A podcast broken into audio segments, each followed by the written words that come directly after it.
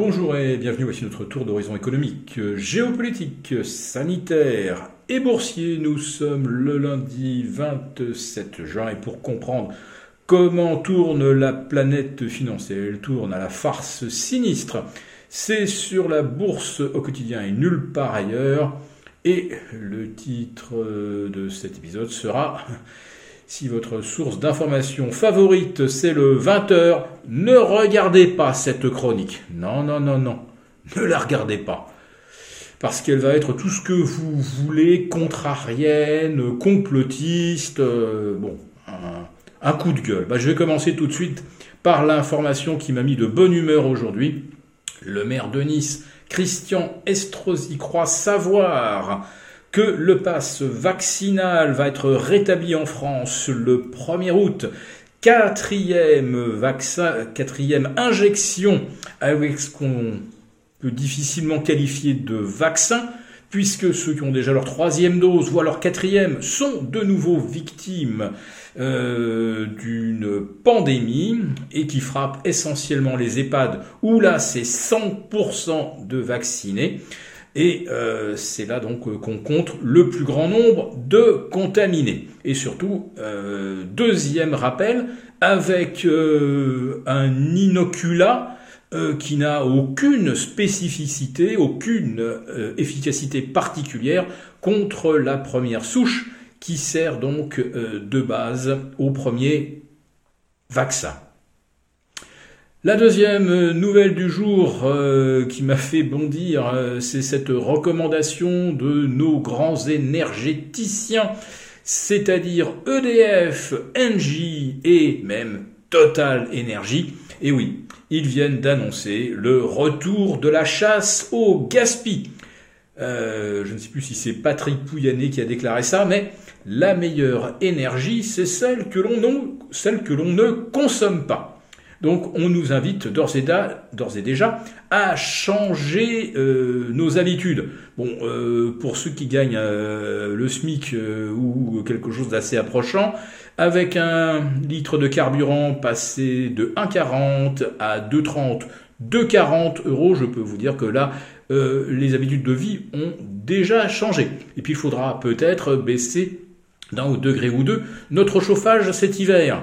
Bon, Toujours pareil, pour ceux qui n'ont pas beaucoup de sous, euh, ils n'auront peut-être même pas euh, les moyens de ne baisser leur chauffage que de 2 degrés, peut-être que ça sera 5 degrés de moins. Ah bah là, à ce moment-là, on aura des gens qui auront la crève et on, pourrait se dire, et on pourra se dire, regardez, voici la neuvième vague de Covid, on a plein de gens euh, enrhumés avec des bronchites, vite la cinquième, vite la sixième dose. Bah oui, parce que à Noël, on en sera à la sixième, hein, puisque c'est tous les trois mois.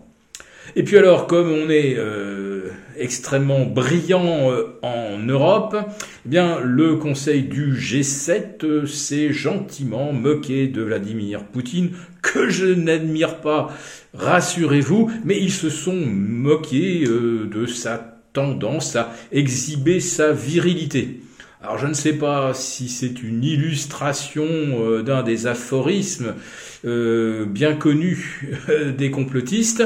Euh, une vérité qui dérange est d'abord niée, puis ensuite moquée, combattu et puis euh, reconnu comme ayant été, ayant été une vérité de toute éternité. Voilà, donc on va dire que les lignes commencent à bouger peut-être au sujet de Vladimir Poutine. En tout, cas, pour l'instant, c'est bien l'Europe qui est en risque de pénurie, et ça nous a été rappelé donc par le ministre allemand écologique, de la formation euh, Die Grünen, euh, Robert Rabeck, euh, il va falloir faire des arbitrages, autrement dit, il va falloir faire des sacrifices en Allemagne cet automne, soit réduire la production industrielle, soit réduire notre chauffage, soit circuler moins. En tout cas, on est bien en pénurie et on s'y est mis tout seul. Et alors c'est là que l'Allemagne a une idée absolument brillantissime se servir du bout de tuyau, vous voyez le, gazoduc Nord Stream 2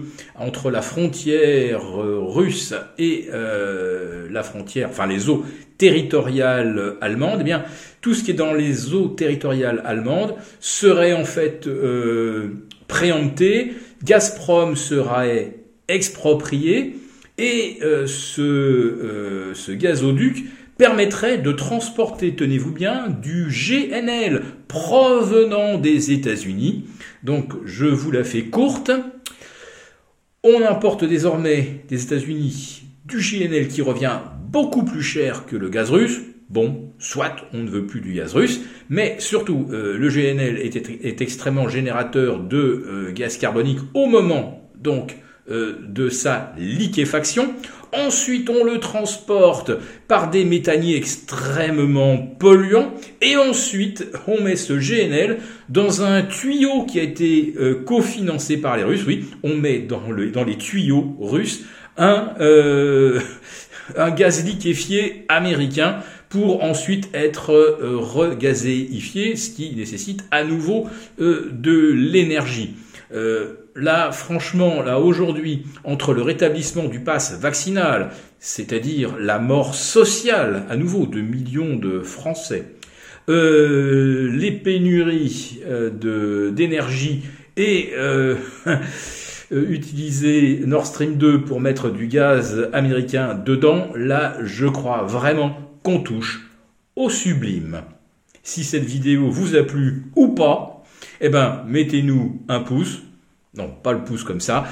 Et euh, nous vous, rendez, nous vous donnons rendez-vous pour notre prochaine chronique en espérant de meilleures nouvelles.